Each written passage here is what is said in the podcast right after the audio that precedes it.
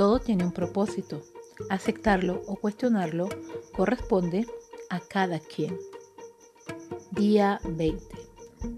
Donde naciste y en qué familia lo hiciste no han sido tus elecciones, por lo que la frase todo en la vida es una elección no aplica al total de las circunstancias, pero lo que haces con eso sí que lo es. La vida que tienes desde un punto corresponde a las elecciones que tomas.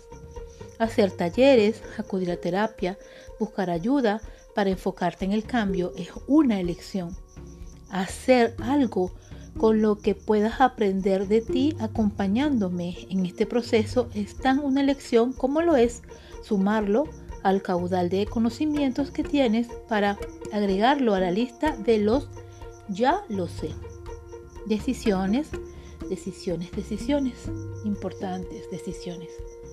Dentro de todos nosotros está el poder de cambiar, de transformar y regenerar. Quiero invitarte a dejar los juicios sobre ti. Ese es el patrón más complejo de desactivar. ¿Y sabes por qué?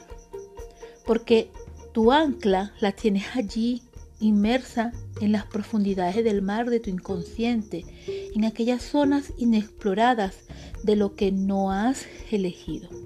Ahora piensa, ¿cuántas veces has actuado en contra de los valores o creencias que más defiendes? ¿Qué sentiste cuando lo hiciste? ¿Qué cambiaría si no hubieses roto tu creencia familiar? ¿Qué lecciones te dejó? Cuestiona, cuestiona, cuestiona. Todo es cuestionable.